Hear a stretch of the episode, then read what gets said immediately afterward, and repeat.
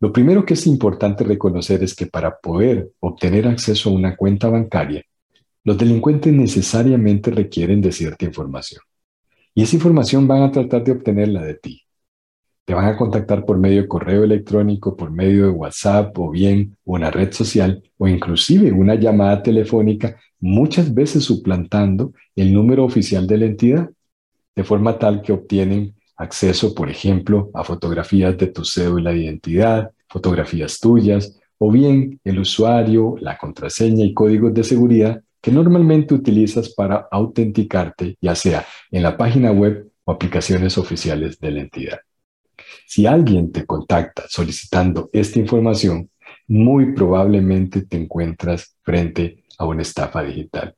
Es mejor que te detengas, no proveas esos datos y confirmes antes de ofrecer esa información.